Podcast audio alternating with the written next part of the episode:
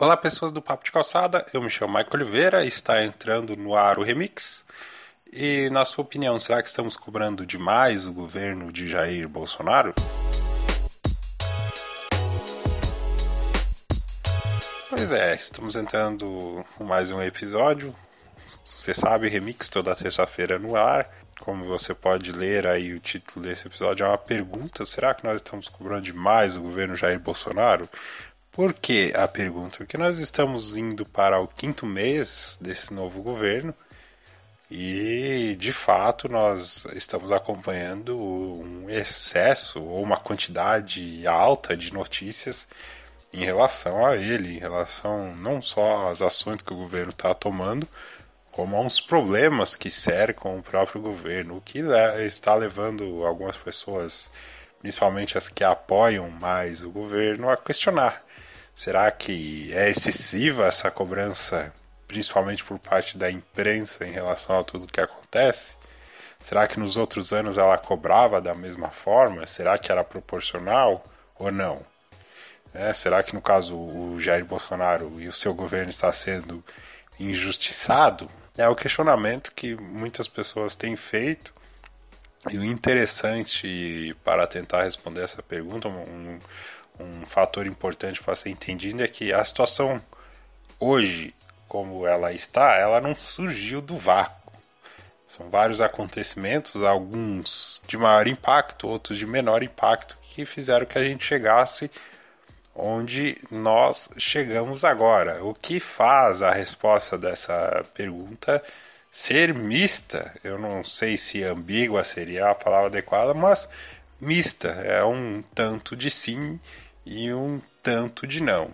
A, a parte do não está mais seria mais relacionado à imprensa e não com a população em si. Por mais ressalvas que a gente tem que fazer aí em relação à imprensa, profissionais bons e profissionais ruins, eles existem em todas as áreas. São matérias sem a devida fonte, são matérias, de certa forma, até levianas, sem profundidade alguma, ou matérias facilmente desmentidas que mostram que simplesmente para atacar um governo do qual ela não concorda, do qual ela não gosta, do qual ela não queria ver lá governando. Mas assim, sem querer me alongar muito, por mais que tenha essas ressalvas, a imprensa ela está fazendo o papel dela. Uh, um, um fator importante nessa discussão é que hoje em dia a sociedade, como ela está hoje, ela tem muito mais elementos para fiscalizar a própria imprensa, que seria aí o fiscalizador do governo.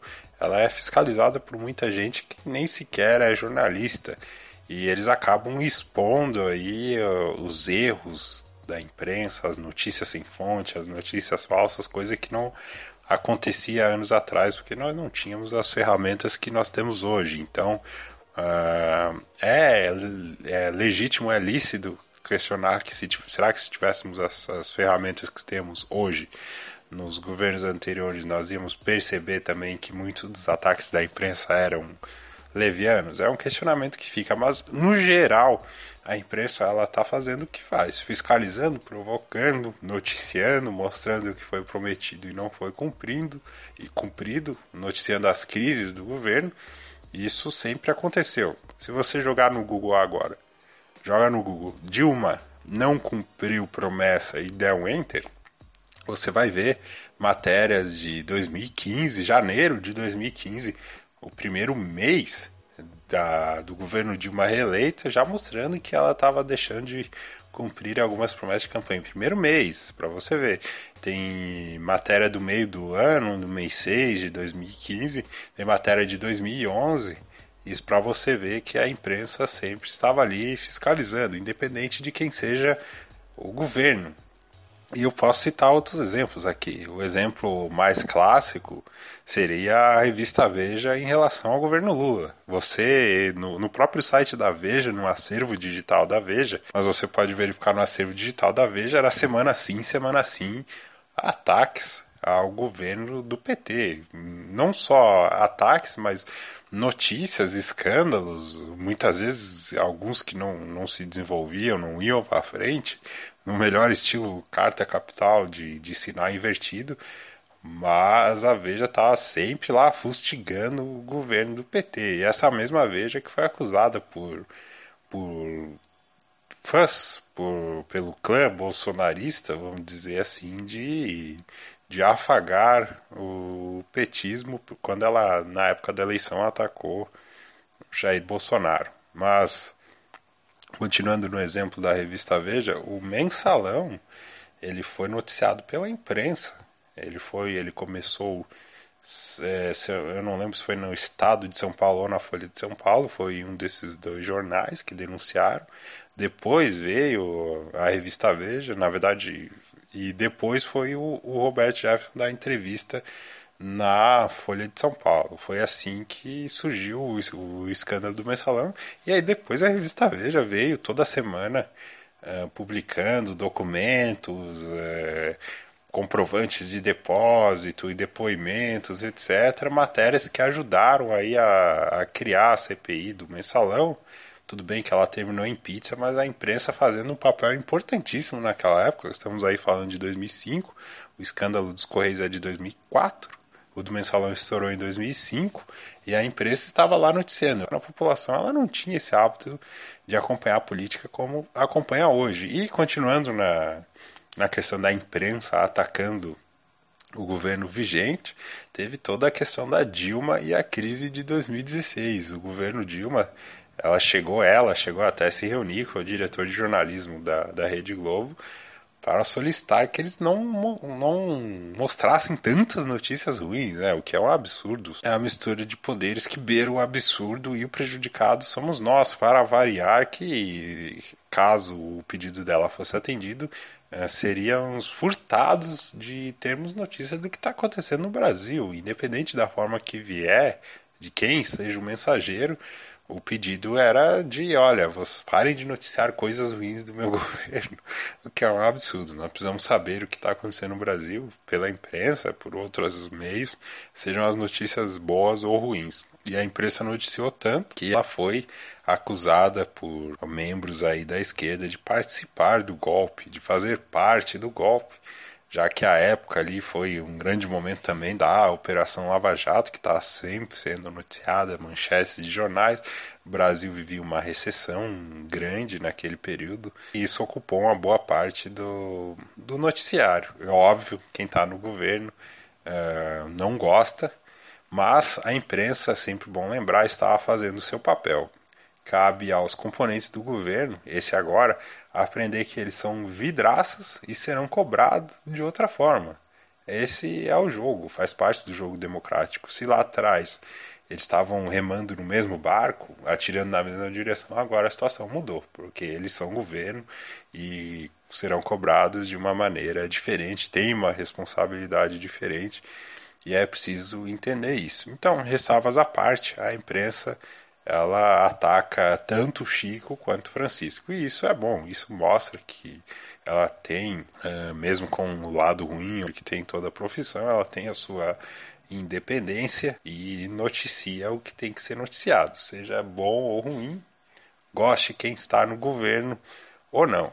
Na questão do sim, ah, estamos cobrando demais o governo, o porquê a resposta seria sim. Aí a gente tem que entender que, em termos de, de proporção, né, de como é a sociedade hoje, de como era nos outros governos, eh, a sociedade ela mudou a sua forma de ver política. Se você for verificar nos anos 90, nós tínhamos problemas graves de inflação, nós tínhamos problemas graves de desemprego, nós tínhamos uma globalização que era incipiente, acordos é, econômicos bilaterais ou multilaterais, novas organizações surgindo, uma crise asiática que afeta o governo FHC no Brasil.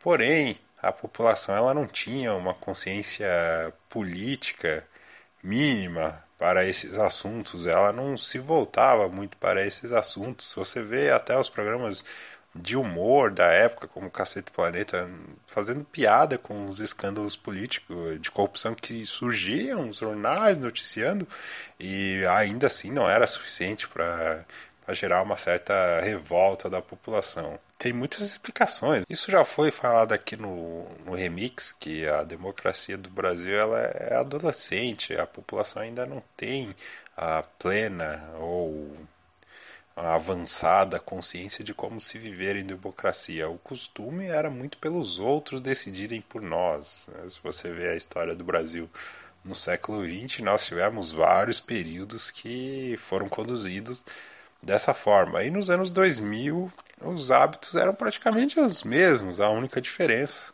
ou uma das diferenças importantes, é que a economia mundial estava em mares tranquilos, estava crescendo de maneira absurda. China crescendo a dois dígitos, Índia crescendo a 8, 9%, um, África do Sul, Rússia, os BRICS, os países emergentes estavam crescendo de maneira visível e impactante. O Brasil, para variar, era o mais atrasado, mas navegava em mares tranquilos. E, de novo, essa herança de geração para geração de não mirar a política, de não se importar, de não se interessar tanto por esse assunto como se interessa hoje, prevaleceu nos anos 2000. Você tinha de um lado a imprensa cobrando o governo, mas isso não reverberava na população como acontece hoje. Isso mudou, mudou a partir de 2013, por mais que naquela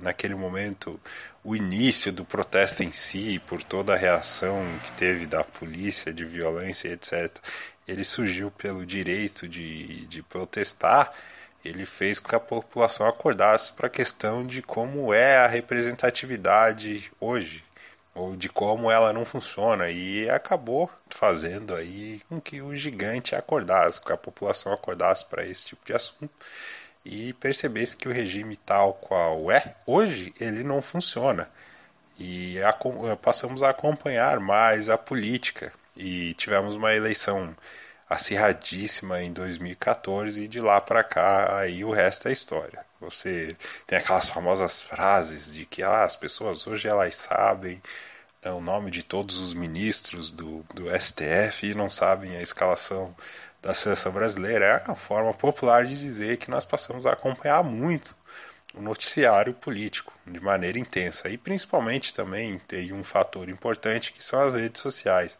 Hoje elas estão muito mais presentes na nossa realidade, seja com, com notícia, com informação ou com opinião, do que estavam em 2014, 2010, 2006, 2012 e por aí vai. Em 2018, Uh, o que mudou em relação a 2014 é que tudo agora é novo. Até parafraseando uma, a frase do William Vac, uma entrevista que ele deu para Mariana Godoy, porque a forma como o Bolsonaro foi eleito, ela, ela foi, desde a redemocratização, algo é, ímpar. Ele venceu o establishment, como muitos gostam de dizer, é, todo o, o, dinheiro de campanha, a publicidade, quando começasse o horário eleitoral, a aposta é que ele não ele ia estagnar, os outros candidatos que tinham mais tempo de TV iriam decolar, e não foi nada disso que aconteceu. É, eu, inclusive, quebrei a cara. Eu achei que isso iria acontecer, que ele não iria sustentar somente pelas redes sociais, mas foi o que aconteceu conseguiu aí um público forte, um engajamento elevadíssimo das pessoas e foi eleito. E depois que ele foi eleito, ele continuou nessa, nesse enfrentamento a tudo isso que está aí, entre aspas, estabeleceu uma forma diferente de governar, retirou o poder que a imprensa tinha em relação à a, a, a, comunicação do governo. É, agora ele estabelece uma comunicação mais direta, aos poucos ele vai se adequando a as, erros que, que esse tipo de expediente traz, as negociações com o Congresso elas começaram de uma forma diferente e para onde isso vai nós não sabemos, porque tudo é novo. Os próximos passos eles são imprevisíveis. E em relação às redes sociais que eu citei aqui, as pessoas elas passam a cobrar mais o governo, o governo também está presente mais nas redes sociais, ele passa a ser mais cobrado também pelas redes sociais, e muita gente fazendo até o papel de imprensa. mesmo não sendo jornalista, tanto no Face quanto no YouTube, que é tendo ali os seus canais, noticiando as coisas, cobrando, e nesse contexto o governo de fato ele acaba ficando mais exposto para todos os olhos e sendo mais cobrado, porque em termos de proporção as pessoas estão se envolvendo mais, estão sim cobrando mais o governo vigente do que o governo anterior, causando de maneira até correta a sensação de quem defende o governo, causando a sensação de que ele é, está sendo mais cobrado. Mas essas pessoas elas entendem que ele está sendo mais cobrado por ele ser quem é. Na visão delas, alguém que rompeu o establishment e quer causar mudanças, mas na verdade ele está sendo observado e cobrado por todo o contexto que foi explicado antes. É aquilo. Mudanças grandes, mudanças pequenas fazem a gente chegar aonde chegou, não é do vácuo. Isso é uma coisa. Tem outra coisa bem diferente, a gente pode se aprofundar em outros episódios, é que o próprio governo atrai para si os olhares mais atentos da população quando de suas medidas polêmicas ou crises internas. E aqui eu poderia citar várias, porque toda semana tem uma. A gente tem um, um presidente, o filho de um presidente, que é vereador, que não que confunde é, propositalmente o seu cargo de vereador e acaba causando uma crise institucional com uma pessoa que já fora o representante do partido do governo, que é o PSL, no caso Gustavo Bebiano, divulgando um áudio do presidente, não do pai dele, mas do presidente, provocando uma crise que terminou com a demissão do Gustavo Bebiano. Ou seja, olha o nível que chegamos, uma, uh, divulgando áudio pelo Twitter e aí ele, na entrevista da Leda Nag, com a Leda Nag, ele fala de maneira bem tranquila, não, está apenas fazendo o que eu acredito ser certo e algo assim. O que mostra uma tremenda confusão entre família, público, privado, ele não separa que na verdade não é o pai dele, é o presidente, ele divulga um áudio de um presidente assim, na rede social, é, é uma confusão uh, imensa mas as pessoas nesse fla-flu que está hoje em dia acabam, entre aspas, deixando passar. Não é? é uma crise gerada pelo governo. Tem toda aquela questão do governo encher o seu, a sua equipe de militares e a ala ideológica é, entrar em conflito com os militares e ataques por, por vídeo, por, por rede social, é, um atacando o outro, ou seja, é, é implodindo crises, esse tipo de situação não era visto nos outros governos. Né? O próprio presidente sai dizendo e desdizendo coisas, fazendo o que mais criticava. Isso atrai a imprensa, isso atrai os detratores. E ele mesmo provocou isso, não foi a oposição. Aliás, a oposição nunca esteve tão fraca como está agora, nunca antes na história desse país.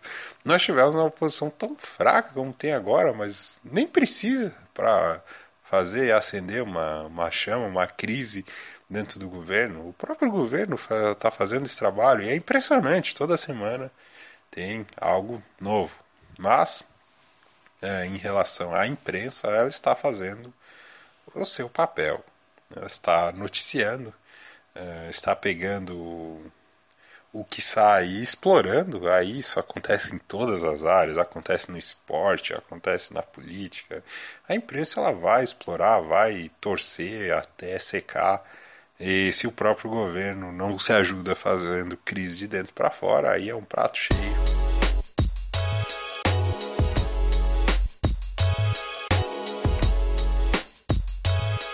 Se você gostou, se você não gostou, se você tem alguma sugestão, tem alguma crítica e quiser usar esse espaço nos comentários, pode ficar à vontade. Se você quiser compartilhar o nosso conteúdo, ficaríamos muito agradecidos. Obrigado por ter chegado até aqui. Curta aí o nosso blog. O Remix estará de volta na próxima semana. Nós temos outros podcasts aí, tem o Papo de Calçada, tem TV na Calçada, tem vários outros é, opções no nosso blog. Fique à vontade para explorá-lo. Conteúdo super recomendado. Uh, novamente, obrigado, um abraço pessoal, valeu e até a próxima.